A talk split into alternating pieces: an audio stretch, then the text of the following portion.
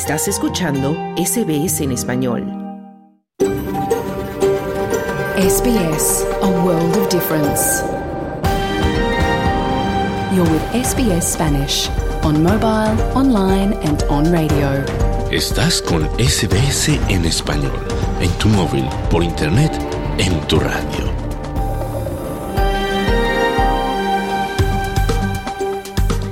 Hola, ¿qué tal? Muy buenas tardes y bienvenidos a Australia en Español, el programa en español de SBS Audio. Este miércoles 13 de diciembre de 2023 te saluda desde los estudios de Melbourne, las tierras tradicionales del pueblo Urungeri, Noelia Blasco y Claudio Vázquez con las noticias. En SBS Spanish reconocemos la conexión continua e inquebrantable de los pueblos aborígenes y los isleños del estrecho de Torres con sus tierras. En el programa de hoy analizamos los últimos resultados del informe PISA, la prueba a la que se someten jóvenes de 15 años de diferentes países para evaluar sus conocimientos. Australia se encuentra entre los 10 mejores del ranking y son muchos los países que han bajado, eso sí, su rendimiento. Australia Post cambia su metodología de reparto de cartas conforme a los cambios de tendencia. Con las compras de Internet, los paquetes se han multiplicado en gran medida y el reparto de cartas queda en segundo plano. Chile camina a las urnas. Nuevamente votará este fin de semana por, por, una propuesta de nueva constitución y hablaremos como cada miércoles de fútbol con la celebración del Mundial de Clubes. Todo esto hasta las 2 de la tarde, pero primero vamos al boletín de noticias con Claudio Vázquez.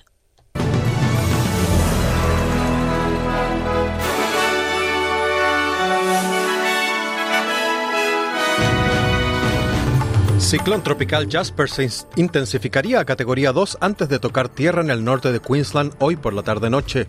Australia vota a favor de una resolución de las Naciones Unidas que piden un cese inmediato del fuego en Gaza. Gobierno entrante de Javier Milei en Argentina devalúa el peso frente al dólar. Estos son los titulares del miércoles 13 de diciembre.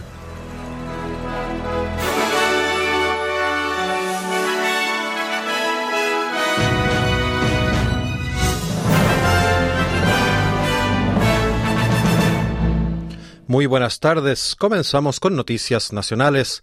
Se espera que el ciclón tropical Jasper provoque fuertes lluvias e inundaciones repentinas en las próximas horas en el extremo norte de la costa de Queensland, con vientos intensos y la posibilidad de que se produzcan daños importantes. El sistema se degradó a categoría 1 durante la noche, pero se espera que golpee la costa entre Hope Vale y Cairns como sistema de categoría 2 a última hora de esta tarde y a primera hora de la noche. Muchos residentes han pasado los últimos días preparándose para la llegada del sistema que se desplaza lentamente y se les ha pedido que permanezcan en sus casas o se trasladen a terrenos más elevados si se sienten inseguros. El premier entrante de Queensland, Stephen Miles, dice que los residentes del extremo norte ya están sintiendo las condiciones ciclónicas. Um,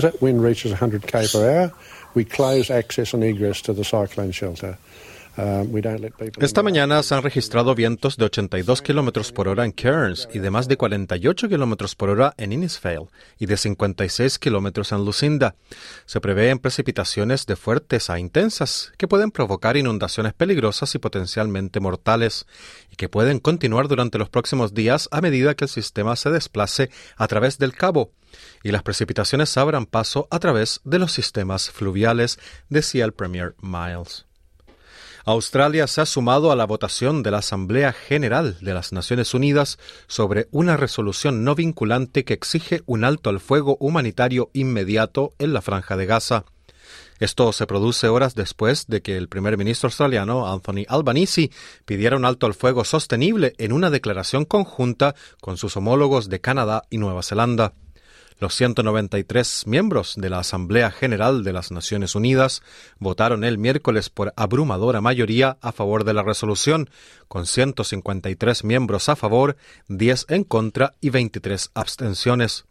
Aunque la resolución no es jurídicamente vinculante, la ministra de Asuntos Exteriores, Penny Wong, afirma que la consideran el siguiente paso hacia un alto al fuego sostenible. We have consistently said, and I say so again today, a sustainable ceasefire cannot be one-sided. And uh, it was right uh, that the General Assembly again Hemos dicho, y lo repito hoy, que un alto al fuego sostenible no puede ser unilateral.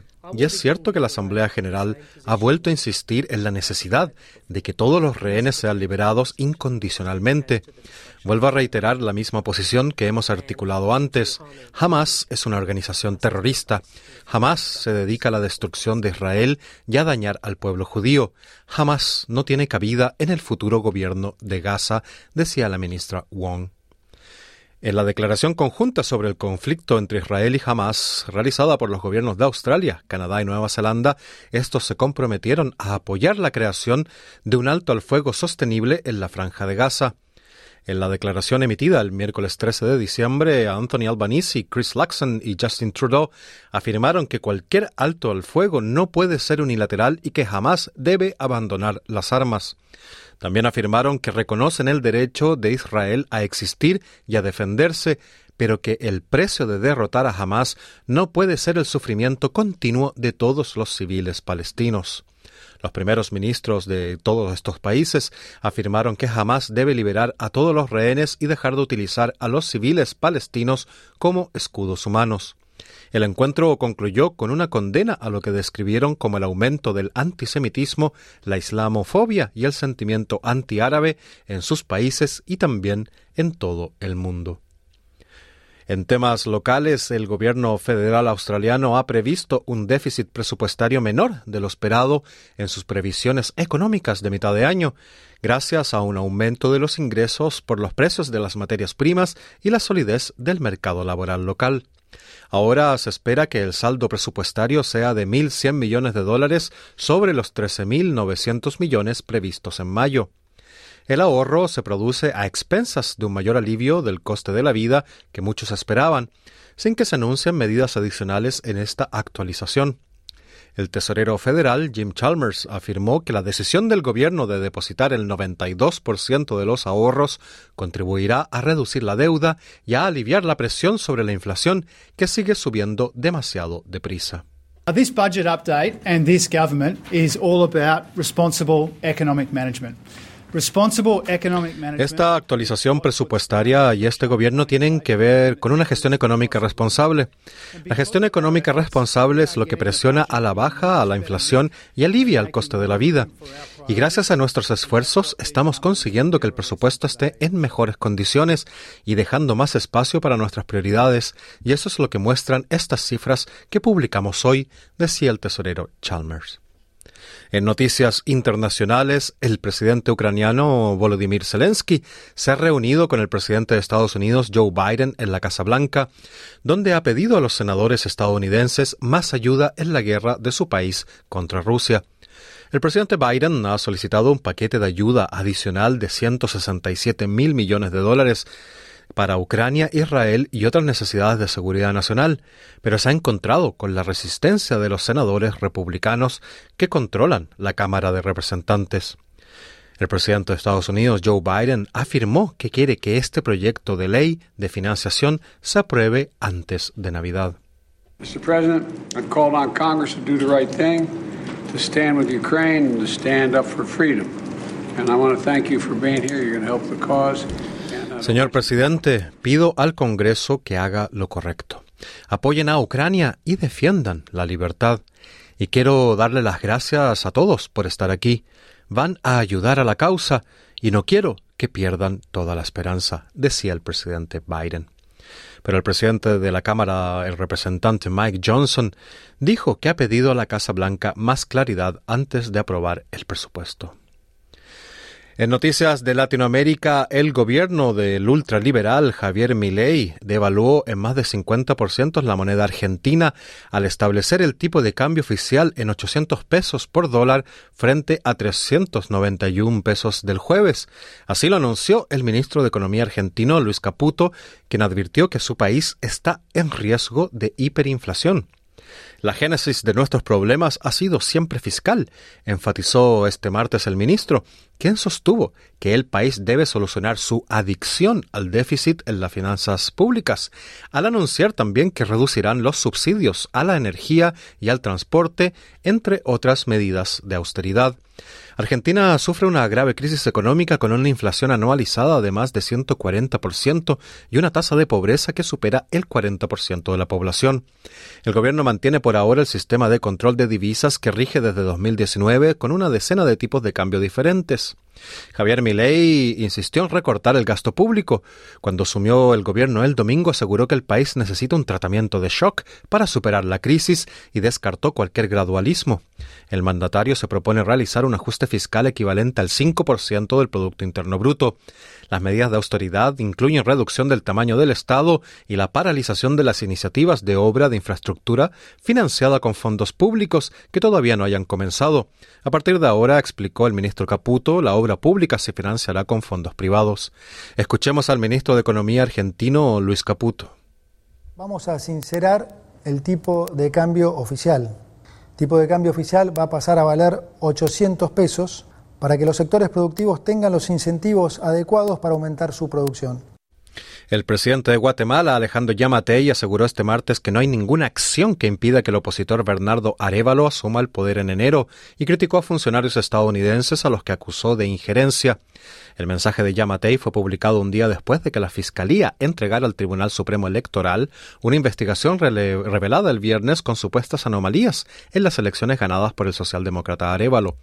Los fiscales consideran que las elecciones son nulas por presuntas irregularidades en las actas de votos, entre otros hallazgos, aunque el Tribunal Electoral ya adelantó que los resultados son inalterables. El presidente electo, Arevalo, un sociólogo de 65 años, denunció que la acción de la Fiscalía es parte de un golpe de Estado en curso para evitar que asuma el mando el 14 de enero. El mensaje también sucedió un día después de que Estados Unidos sancionara con restricciones de visado a 300 guatemaltecos por tratar de socavar la democracia, entre ellos un centenar de diputados. Estados Unidos, la Unión Europea, la ONU y la OEA han criticado reiteradamente las maniobras de la Fiscalía guatemalteca contra Arevalo.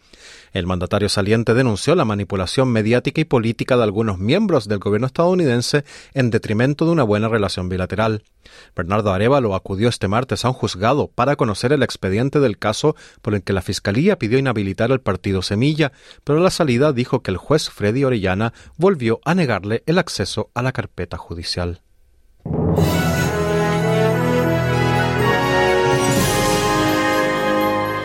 Y en el informe del tiempo del día de hoy, Perth estará soleado toda la jornada con una máxima de 28 grados, Adelaide lluvias durante el día con una máxima de 26, Melbourne con precipitaciones y posible tormenta con un tope de 33 grados, Hobart tendrá algunas precipitaciones por la tarde con una máxima de 30 grados, Canberra posibles lluvias con un tope de 33 grados, mientras que Sydney estará parcialmente nublado durante la jornada con una máxima de 29. Brisbane igualmente nublado con 30 grados de máxima y Darwin tendrá lluvias y posible tormenta con 34 grados de calor. Este fue el boletín de noticias del miércoles 13 de diciembre, pero no te vayas, que de inmediato comienza tu programa de SBS Audio Australia en español con mucha más información. Mañana a la una, otro informe noticioso. Muy buenas tardes.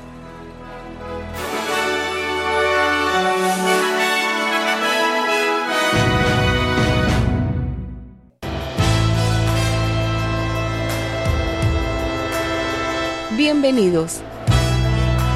Aquí comienza SBS Audio. Australia en español.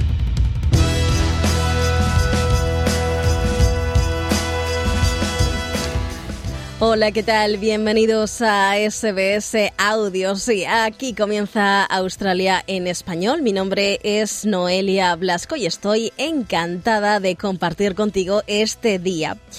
Hoy en el programa analizamos los últimos resultados del informe PISA, la prueba a la que se someten jóvenes de 15 años de diferentes países para evaluar sus conocimientos. Australia se encuentra, se encuentra entre los 10 mejores del ranking, pero eso sí, son muchos los países que han bajado algo su rendimiento. Australia Post cambia su metodología de reparto de cartas conforme lo hacen también los eh, hábitos de los australianos. Con las compras de Internet, los paquetes se han multiplicado en gran medida y el reparto de cartas queda en un segundo plano. Chile camina a las urnas. Nuevamente votará este fin de semana por una propuesta de nueva constitución. Y en nuestra sección de deportes hablaremos de fútbol, como cada miércoles, con la celebración del Mundial de Clubes. Todo esto hasta las 2 de la tarde. Comenzamos.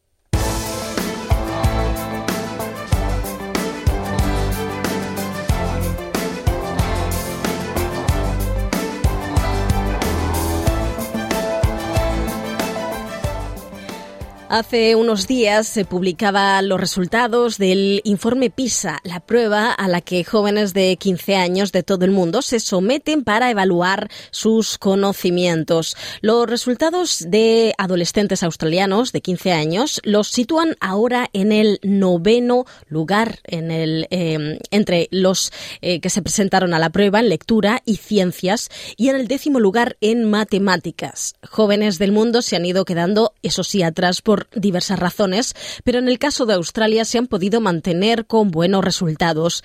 Sin embargo, no se debe exclusivamente al buen hacer de los jóvenes australianos, sino que hay otros factores que influyen en ello. Australia en español ha conversado con la profesora de la Universidad de Sydney, Marian Vidal Fernández, que analiza los resultados. Los resultados de PISA eh, tienen dos lecturas. La más superficial sería que Australia ha subido en el ranking em, y está, eh, no superficial, pero positiva, ¿no? que, está en el ranking de los 10 em, primeros países en cuanto a, dentro de la OCDE en, en las notas de PISA en media. Lo que ocurre es que em, si miras a la tendencia, como se hace tres cada tres años, como tú has dicho, desde el año 2000, si miramos la tendencia es a la baja. Es decir, que cada tres años, eh, desde que se empezaron las notas, casi los exámenes de PISA, casi todos los países han ido yendo un poco peor. Lo que ha ocurrido es que Australia no es que haya subido, sino que ha bajado menos que los demás. Em, una parte de esta bajada se debe al tema del COVID, ¿no? O sea, es el primer, la primer PISA después del COVID y a lo mejor en Australia el COVID no afectó tanto como en, otros países. Otro tema que es importante destacar es que eh, Australia, aunque en media, es decir, si sumamos a todos y dividimos por el número de, los 13.000 estudiantes que han hecho el PISA en Australia, eh, parece que estamos bastante bien. Si miras en cuanto a desigualdad, como qué tal les va a los estudiantes que lo hacen muy bien versus a los que lo hacen eh, no tan bien, veríamos que hay una relación muy fuerte entre eh, nivel socioeconómico y, eh, las notas que, se obtienen en estos exámenes. Es decir, que el hecho de que eh, Australia en esta última prueba se encuentre entre los 10 mejores se debe pues, a esos peores resultados de otros muchos países, ¿no? Que han bajado en rendimiento pues, por, por diversas razones. Exactamente analízame un poco los resultados en eh, lectura, novenos en lectura y ciencia, décimos en matemáticas. Parece que no está yendo nada mal, ¿no? El hecho de, eh, si hablamos en términos de, matemáticas.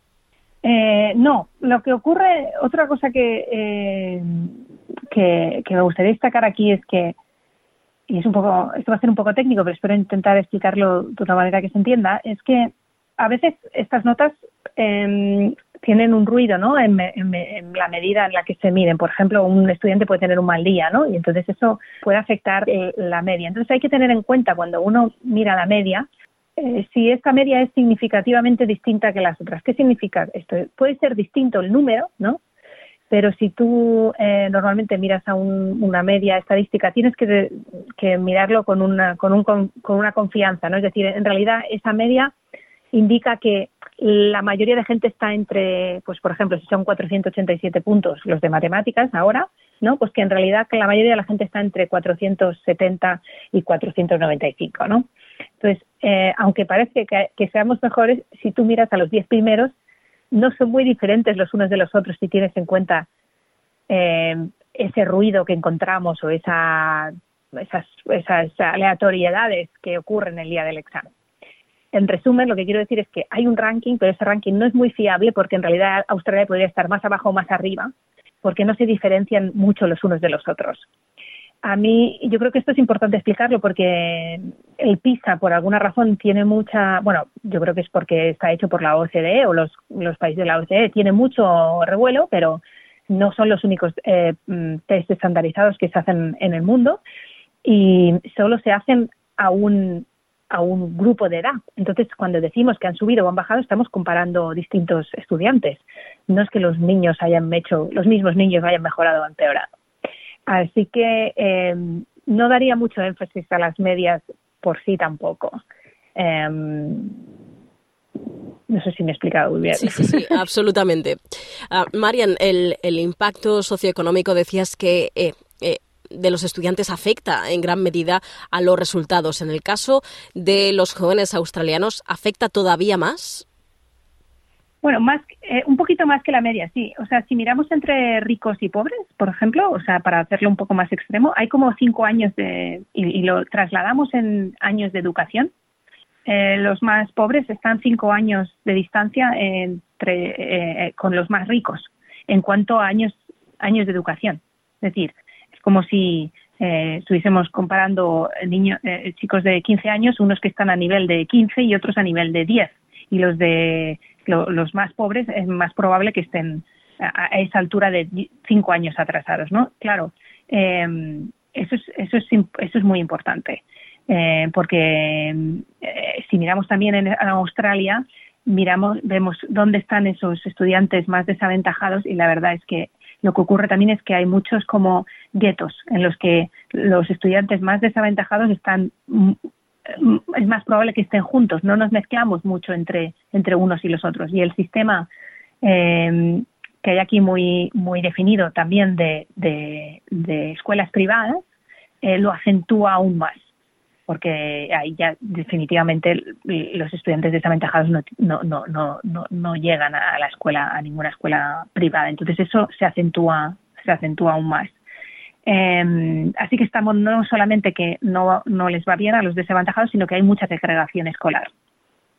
¿Y hasta qué punto las autoridades educativas australianas se fijan en los resultados de estos test diversos, eh, PISA entre ellos, para, para, tomar medidas e ir haciendo cambios? Es decir, ¿los cambios son reales en función de los, de los resultados o es eh, meramente informativo y, apenas se atiende a, esto, a estas notas, digamos?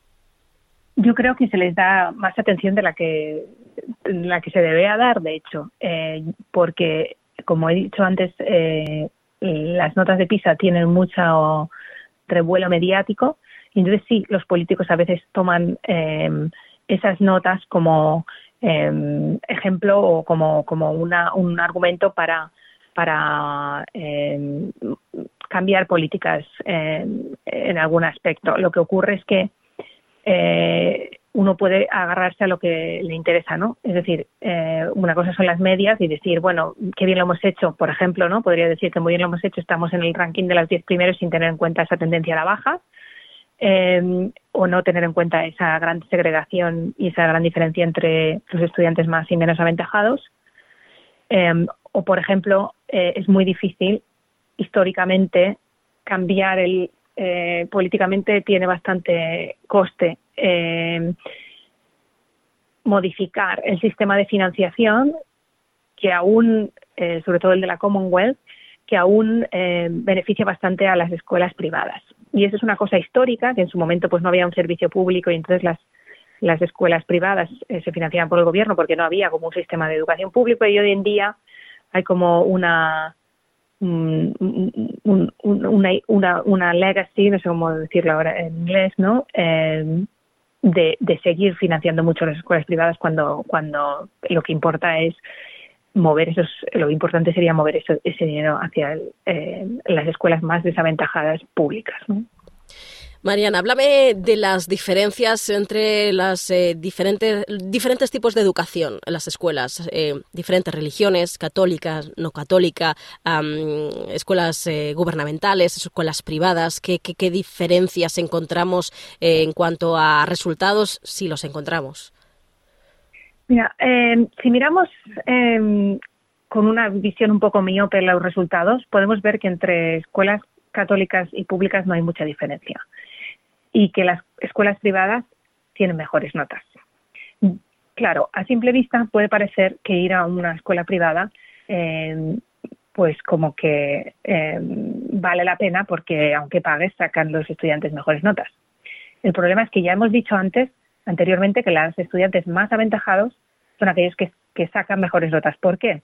Porque los padres de estos niños tienen la capacidad de que si el niño o la niña no le va bien en una asignatura, no solamente están más atentos a ellos, sino que les van a dar todas las tuterías que necesitan, todo el apoyo.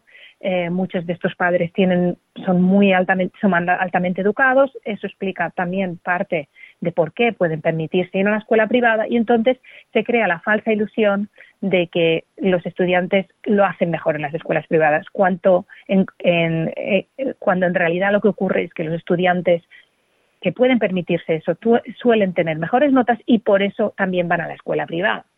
Entonces aquí hay como un poco una, una, falacia. De hecho, la, lo que demuestra la las investigaciones eh, en educación es que si, si comparas, por ejemplo, estudiantes que les han dado becas en una escuela privada versus no y que sean muy parecidos por, por casi por manera aleatoria con otros que no les han dado la beca, en realidad eh, los únicos beneficios que parece que, que se gana de ir a una escuela privada es eh, lo que serían las redes.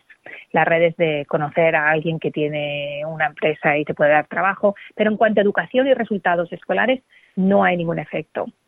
Y en cuanto a los resultados de los estudiantes con origen en primeras naciones, eh, siguen siendo peores que los eh, de diferente origen. Sí, eh, son cuatro, van una media de cuatro años atrasados. Cuatro años es mucho, Marian. Es muchísimo, sí, sí, sí. pero otra vez, si volvemos al tema de la segregación y de la financiación y de la falta también de, de profesores em, eh, certificados, o sea, que tienen que, que, que, que tienen la carrera y eh, tienen todas las certificaciones necesarias, están bajando también. O sea, es la falta de financiación, la falta de personal, eh, el incremento también de, de las tareas, no necesariamente de dar clases, sino administrativas, de los profesores y eso se, es más evidente en el sistema público eh, y sobre todo en, las áreas desaventajadas donde desgraciadamente hay mayor representación de estudiantes de primeras de eh, First Nations. Pues eh, Marian Vidal Fernández, profesora de la Universidad de Sydney, es un placer haber hablado contigo sobre el informe PISA. Gracias por estar con nosotros. Un placer es mío, muchas gracias.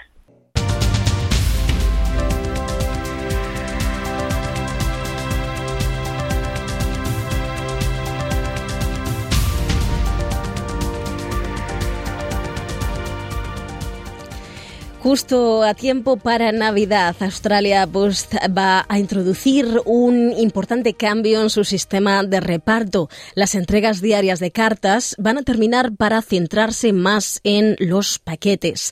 Durante más de dos siglos, Australia Post ha entregado cartas a diario, pero eso ha llegado a su fin.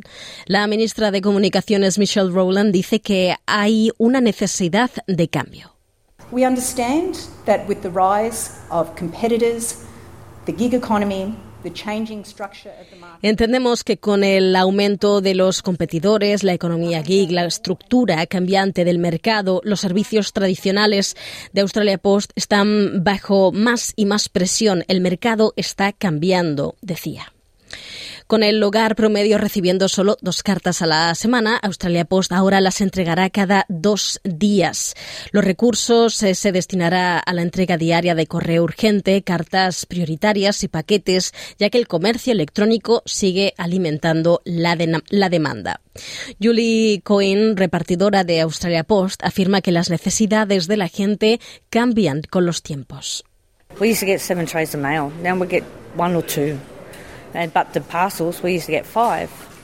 Antes recibíamos siete bandejas de correo, ahora recibimos una o dos, pero los paquetes hace diez años recibíamos cinco y ahora recibimos cientos, decía. El CEO de Australia Post, Paul Graham, afirma que el número de entregas de paquetes creció sustancialmente durante las temporadas de venta al por, menor. In the recent cyber weekend, uh, we had 7.4 million parcels lodged with Australia Post. El reciente fin de semana cibernético tuvimos 7 millones y medio de pases con Australian Post, un récord para eso y un 3,9 por encima del mismo periodo del año pasado. Eso demuestra que la gente sigue comprando y haciendo clic con gran desenfreno, decía. Aunque el mandato de entrega de cartas de Australia Post puede estar cambiando, el servicio, propiedad del gobierno, pero autofinanciado, dice que continuará operando un mínimo de 4.000 oficinas de correo local. Según Rowland, estas oficinas desempeñan múltiples funciones, especialmente en las comunidades rurales. In some rural and regional areas, it serves not only as the postal service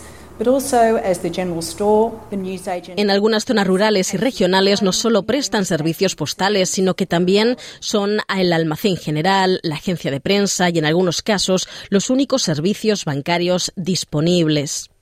El año pasado, el negocio de correos de Australia registró unas pérdidas de 384 millones de dólares, lo que supone la segunda vez en 30 años que el servicio no obtiene beneficios.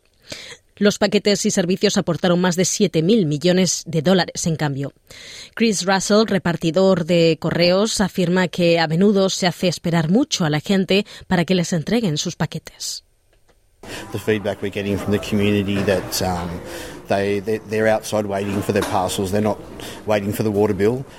La respuesta que estamos recibiendo de la comunidad es que están fuera esperando sus paquetes demasiado tiempo, no están esperando la factura del agua, por así decirlo. Eso es lo que quiere la comunidad y tenemos que responder a ese cambio. Australia Post tendrá que competir, eso sí, con otros pesos pesados del negocio mundial de paquetería. El director general Paul Graham reconoce que no será una tarea fácil para recuperar beneficios. All the things that we can do uh, as an and now with the help and support of the government, combined that will see us on a trajectory. That Todas las cosas que podemos hacer como organización y ahora con la ayuda y el apoyo del gobierno combinadas nos llevarán a una trayectoria que debería producir resultados rentables para Australia Post a medio y largo plazo, decía. Australia Post también eh, ha solicitado a la Comisión Australiana del Consumidor y la Competencia aumentar el precio de los sellos. Los sindicatos han expresado su confianza en que los puestos de trabajo en el sector postal estén asegurados. Shane Murphy es el secretario de comunicación del Sindicato de Trabajadores. Oh, look, we're very confident. We've been in 12 months of negotiations. This has been a collaborative approach. This is certainly not about job losses. Tenemos mucha confianza. Llevamos 12 meses de negociaciones. Este ha sido eh, un enfoque de colaboración. No se trata de perder empleos. Se trata de seguir mirando hacia el futuro. Hay compromisos escritos entre el sindicato de Australia Post y en relación con el servicio de futuro y la entrega que están proporcionando nuestros correos. No solo ahora, sino también en el futuro, por lo que no estaríamos hoy aquí sino fuera por los puestos de trabajo y el servicio a la comunidad, decía. Los cambios están siendo probados actualmente por el personal de reparto de Australian Post en seis localidades. Los implicados, como Chris Russell, darán el visto bueno final.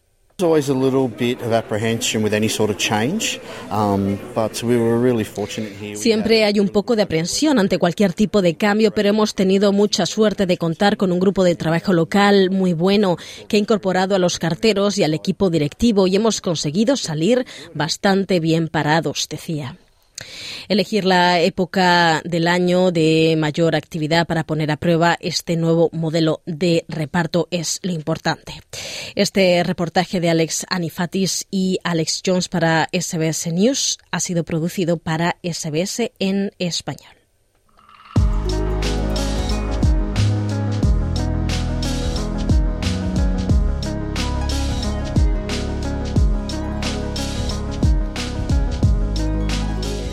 Chile camina a las urnas nuevamente a votar por una propuesta de nueva constitución. Lo hace tras un primer proceso fallido que terminó en septiembre de 2022, cuando un 68% de la gente con voto obligatorio echó abajo una propuesta de una convención dominada por la izquierda radical. Después de ese fiasco, las eh, fuerzas políticas inmediatamente echaron a andar en segundo proceso, el que se lleva ahora a cabo sin preguntarle a la gente, solo dando por hecho que seguía vigente el mandato del 78%, que en octubre de 2020, en aquella ocasión sin voto obligatorio, un asunto clave, quería una nueva Carta Magna. El domingo 17 de diciembre, por lo tanto, debería culminar un proceso que tiene no solo cansado al electorado chileno, sino que ha metido al país en un cuatrienio de inestabilidad política. Amplía la información Wilfredo Salamanca. Unos 15 millones de chilenos están convocados a las urnas el domingo 17 de diciembre para votar si aprueban o rechazan la nueva propuesta de constitución elaborada por una comisión de expertos y luego corregida y refrendada por un Consejo Constitucional dominado por la ultraderecha y la derecha tradicional chilena. El documento se compone de 17 capítulos y 216 artículos mientras sus defensores argumentan que la propuesta garantiza libertad y seguridad y da certezas económicas y jurídicas al país, sus críticos dicen que perpetúa el modelo neoliberal y supone retrocesos en materia de derechos. El presidente chileno Gabriel Boric recibió la segunda propuesta de constitución durante su mandato, luego de que su primera propuesta con dominio izquierdista fuera rechazada por el 62% en septiembre de 2022 que se trata ahora de leer, estudiar y debatir la propuesta constitucional y como presidente de la República tengo el deber de generar las condiciones para que cada uno de los ciudadanos de nuestro país pueda tomar una decisión libre y plenamente informada. Nuestra principal responsabilidad como gobierno, y la mía en particular como presidente de la República y de todos los chilenos y chilenas, es que la ciudadanía pueda expresarse con plena libertad en el plebiscito del 17 de diciembre. Ello implica generar las condiciones de un proceso electoral que sea inobjetable. Una de las enmiendas más discutidas fue la ley impulsada por los ultraderechistas republicanos que protege la vida de quien está por nacer en reemplazo de la actual que protege la vida del que está por nacer. La ley del aborto vigente en Chile permite la interrupción del embarazo cuando está en riesgo la vida de la madre, cuando hay inviabilidad del feto y cuando el embarazo fue por una violación, mientras que uno de los objetivos de los republicanos es la abolición de esta norma. Así lo expresan la consejera republicana María de los Ángeles López y su similar de la Convergencia Social María Pardo. En el proceso constitucional nos preocupamos fundamentalmente de robustecer el derecho a la vida. Es importante establecer que dentro del vientre materno tenemos a una persona y no una cosa. Es un peligro porque abre la vía interpretativa para que se eche pie atrás a este aborto en tres causales. Por ahora el resultado del plebiscito del domingo está abierto. Según los sondeos, un promedio del 52% votaría en contra de la propuesta constitucional y 48% a favor. El diputado izquierdista Raúl Soto y el republicano Luis Sánchez comentan el clima previo a la consulta. Pero la verdad que lo que uno siente en la, en la calle, en la ciudadanía, es que hay mucha lejanía con este proceso, mucha desconfianza con la propuesta constitucional. Los diputados republicanos que estamos en terreno, estamos saliendo a la calle, estamos conversando con la gente para llamarlos a votar a favor de este proyecto de nueva constitución, estamos encontrando una recepción cada vez más eh, amistosa, cada vez más cercana. Este complejo proceso se generó en octubre de 2019 con un estallido social que rompió con la tranquilidad que había caracterizado a Chile en las últimas décadas, mientras el ex candidato presidencial republicano Antonio Kass promueve en sus redes sociales el voto a favor del texto sugerido por la derecha. Hay solo dos opciones.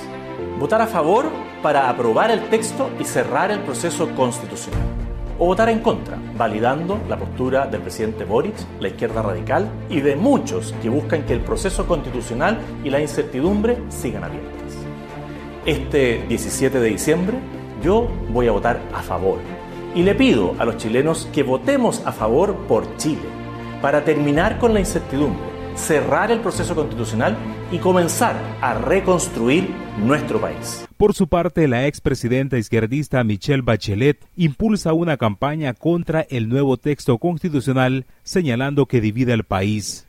sobre nuestras preocupaciones con la propuesta de nueva constitución. En algunos temas, como los derechos de nosotras las mujeres, esta propuesta pone un límite a lo que muchas mujeres han impulsado por décadas, una verdadera protección estatal y un debate amplio sobre temas críticos tales como la igualdad salarial, los derechos reproductivos o la participación igualitaria. Pero debemos ir más allá, ampliando estos derechos, no limitándolos. También tenemos que hablar sobre nuestros niños, niñas y adolescentes. Son el futuro de Chile y esta propuesta no garantiza explícitamente sus derechos y deberes. Esto es preocupante especialmente para aquellos que están en situaciones de vulnerabilidad o abandono. En general mi preocupación, y estoy segura que la de muchos, es que esta propuesta no nos une como país. Si la segunda propuesta constitucional en Chile finalmente se rechaza, seguirá vigente la actual constitución nacida en la dictadura de Augusto Pinochet, pero reformada unas 60 veces desde 1989. Para SBS Audio informó Wilfredo Salamanca.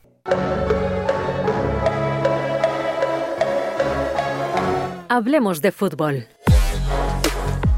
Hablamos ya de fútbol como cada miércoles con Sergio Levinsky. Repasamos la jornada de apertura del Mundial de Clubes que está teniendo lugar en Arabia Saudí, eh, Saudí en Jeddah concretamente. Sergio, ¿cómo estás? Cuéntanos qué habéis visto en el día de hoy. Hola Noelia, un gusto como siempre saludarte desde aquí de Jeddah, Arabia Saudí, eh, con ya el primer partido que se ha jugado del Mundial de Clubes con un triunfo contundente por parte de eh, Al Ittihad, que es el equipo local, el equipo que ha ganado la liga local y por lo tanto está invitado al torneo por esa razón, porque hay que recordar que este es un torneo con los seis ganadores de las seis confederaciones de la FIFA, es decir, seis equipos campeones continentales. El único que no lo es es justamente el Al Ittihad, porque ha ganado la liga local, pero es así el torneo, el formato que se invita al equipo local que juega, por supuesto, el partido de octavos de final. Bueno, lo que ha ocurrido es precisamente esto, el octavo de final lo ha ganado Ali Tijad 3-0, muy, muy superior al equipo de Auckland City de Nueva Zelanda.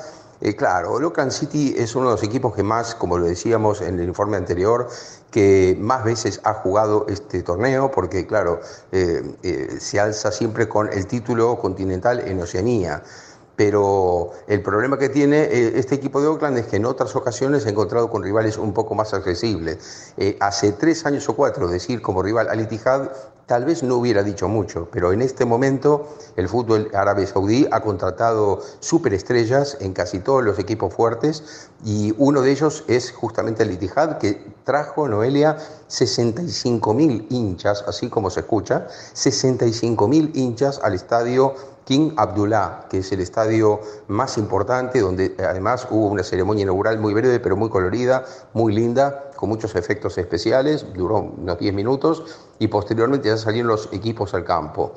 Claro, estamos hablando de una litijad que, si te digo quiénes marcar los goles, uno dice parece que fuera el Manchester City o que fuera el Liverpool o que fuera el Real Madrid porque los goles los han marcado el brasileño Romarinho, que es un jugador que lleva años en el fútbol saudí, pero que se encontró ahora, claro, con una situación muy superior a la que tenía. El segundo gol lo hizo Golo Canté, que para que la audiencia tenga una idea, hace dos años era la figura de la final de la Champions entre el Chelsea y el Manchester City un jugador que fue campeón del mundo con la selección francesa en Rusia 2018. Bueno, Canté marcó un golazo, que fue el segundo gol, con un chute de prácticamente lo colocó en el ángulo, en el palo más difícil. Y el tercer gol, cuando no, y para variar, Karim Benzema, que recogió un, pase final, un recto, prácticamente en la misma línea, hasta pudo haber habido una idea de que podía haber sido fuera de juego, pero no, en una serie de toques, la mejor quizá de todo el partido por parte de Al Estos tres goles fueron los tres en la primera parte, con lo cual la segunda parte estuvo prácticamente de más. Y se notó con un público que ya lo hemos visto en el Mundial de Qatar, que es un público muy especial, porque ya en la segunda parte, cuando terminó la primera parte se había ido prácticamente todo, quedó el estadio casi vacío, que uno se pregunta a dónde van, pero bueno, mucha gente sale a fumar o a comer, no sabemos, pero para la segunda parte ya los 15 minutos no había más que un 30-40% de la gente y sí estaba repleta la grada de animación, eso sí, eh, donde todos vestidos de amarillo y negro, los hinchas, gritando todo el partido a favor de Al Así que bueno, este equipo ganó 3-0 cómodamente frente a un Oakland City que se encontró ante un rival tremendamente superior futbolísticamente y también económicamente, porque lo económico aquí determina lo futbolístico y claro, la, potencia que tiene el equipo de Ali Tijado hoy económica que puede contratar a estos jugadores, un entrenador como Marcelo Gallardo, un portero como Marcelo Grohe, de años de jugar en el fútbol brasileño, eh, eh, son jugadores realmente Fabinho, que ha salido campeón de la Champions con el Liverpool, bueno, este es el equipo que ahora tiene Al Ittihad. Entonces, claro, muy difícil para Oakland, que es un equipo con jugadores que además tienen otro trabajo para poder subsistir. Entonces, la diferencia es atroz y se notó demasiado en este partido que le sobró un tiempo, como decía, ¿no? Con la primera parte alcanzaba y sobraba. Lo que queda ahora, ¿qué pasa con esto? Bueno, Al Ittihad se clasificó para los cuartos de final y ahora, Noelia, viene un gran partido que es el que van a enfrentarse otra vez en el mismo estadio, Al Ittihad contra el Al Ali de Egipto. Son dos equipos vecinos, eh, por supuesto, eh, son dos equipos muy fuertes con mucha historia, especialmente el Al-Ali, mucha más todavía que el Ittihad. O sea, Al Ittihad tiene más dinero, más potencia, más plantel, pero Al-Ali tiene una gran historia. Al-Ali le hizo un gran partido al Real Madrid en semifinales del Mundialito pasado, del Mundial de Clubes pasado, en Marruecos.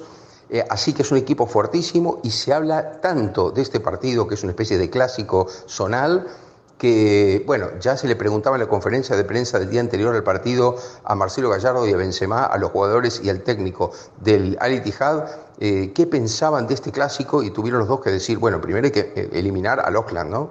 Después hablamos de este partido, pero ahora sí, ya se está hablando de este partido. Y fíjate, Noelia, que si hubo 65 mil personas solo por un equipo, porque es así, solo por ver a Al Imagínate lo que será cuando entren a venir todos los hinchas eh, que solo tienen que cruzar el Mar Rojo y venir los hinchas de Al-Ali. Es decir, que un vuelo muy corto o viajes cortos y estarán seguramente en Jeddah el próximo viernes para el partido de cuarto de final. Ese mismo día, además, habrá antes otro partido en el otro estadio. Se van a enfrentar León de México, el campeón de América del Norte, contra los Reds Urawa de Japón, los campeones de Asia muy atractivo partido, vamos a ver qué tal es el nivel de ambos, eh, con el desafío fundamentalmente, diría, por el lado de los mexicanos, Noelia, me parece que eh, tienen más presión porque hace mucho tiempo que los mexicanos, salvo un par de excepciones como Tigres, hace un par de años que eliminó a Palmeiras, pero si no, los mexicanos siempre se quedan muy temprano en los torneos. Entonces hay como una especie de presión, así como en los mundiales, la, la selección mexicana no pasa de cuartos de final, aquí pasa lo mismo.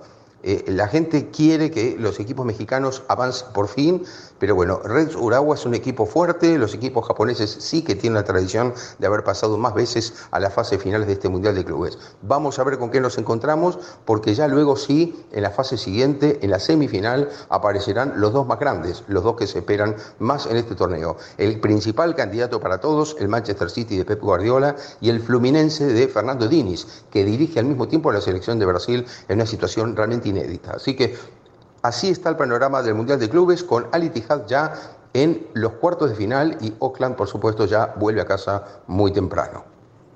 Bueno, vamos ahora con los resultados de la jornada de Liga de Campeones. Hemos visto alguna sorpresa, Sergio. Sí, al mismo tiempo no hemos tenido eh, Champions League, se ha terminado en la fase de grupos para la mitad de los equipos ya. En el próximo día tendremos ya la definición de los otros cuatro grupos, son ocho grupos de cuatro equipos, y dos de estos equipos de cada uno de los grupos pasarán a los octavos de final, es decir, que esperan por el sorteo de octavos de final. Ah, hubo pocas sorpresas, hubo pocas sorpresas, vamos a ir grupo por grupo. En el grupo A, eh, lo más, más que sorpresa, sí, un resultado muy desagradable para el Manchester United, que viene en, caída de picada completamente, después de perder 0-3 en casa con el Bournemouth, por ejemplo, un partido de Premier League que casi podría decir que es eh, de esos partidos que saca a los entrenadores de, de su trabajo, ¿no? porque es casi imposible de sostener después de esto. Bueno, tras esa caída y tras la mala campaña que viene haciendo en la Premier League, Manchester United cae esta vez como local en Old Trafford frente al Bayern Múnich, es el equipo o uno de los equipos más fuertes de toda la fase de grupos de Europa. 0-1 perdió el United y quedó último Noelia en el grupo.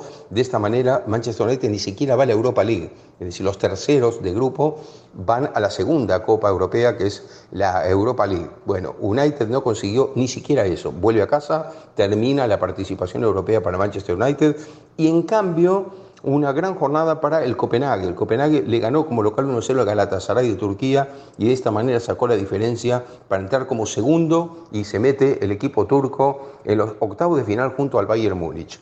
Así que bueno, un, un dato importante del grupo A.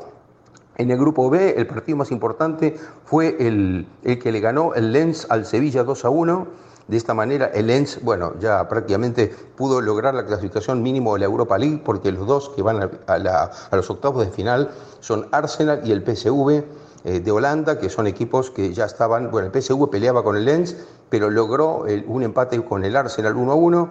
De esta manera, entonces, Arsenal y PSV a los octavos de final de Champions y el Lens francés a Europa League. Sevilla, un equipo que hizo mucha inversión, que trajo a Sergio Ramos, un campeón del mundo, bueno, ha quedado otra vez fuera de todo, igual que el Manchester United. Sevilla siempre le va muy bien a Europa League, pero en la Champions no hace pie y una vez más quedó fuera de todo.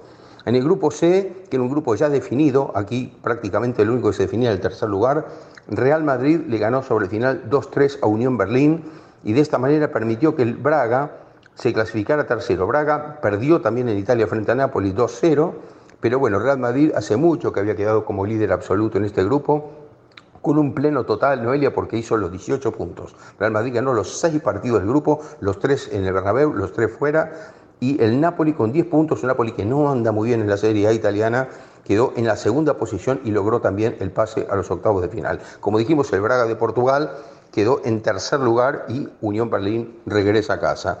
Y por último, el grupo D, el último que se jugó eh, en las últimas horas, eh, el Benfica pudo por lo menos retirarse de, de la Champions con un 1-3 al Salzburgo como visitante, con un gol olímpico de Ángel Di María. Otro gol olímpico, Di María ya había marcado algunos, en este caso un gol olímpico, ganó 1-3 el Benfica como visitante y de esta manera el Benfica logró por lo menos pasar a la Europa League, porque Real Sociedad e Inter, que empataron 0-0 en Italia, los dos han pasado a los octavos de final. Real Sociedad eh, histórico, realmente el equipo de San Sebastián, el de País Vasco, porque Real Sociedad queda como primero en un grupo en el que está el Inter, ¿no? Así que realmente extraordinario. Inter y Benfica en el grupo y Real Sociedad pasa de primero y el Inter queda segundo del grupo. Benfica pasa a la Europa League y Salzburgo queda fuera de todo. Bueno, como siempre, un placer, Sergio. Gracias por acompañarnos. Por favor, Noelia, ha sido un gran placer. ¿eh? Un abrazo y hasta la próxima. Bien, pues nosotros ya nos preparamos para despedirnos. La próxima cita en español será mañana a partir de la una de la tarde. Te esperamos. Chao, chao. ¿Quieres escuchar más historias como esta? Descárgatelas en Apple Podcasts, Google Podcasts, Spotify o en tu plataforma de podcast favorita.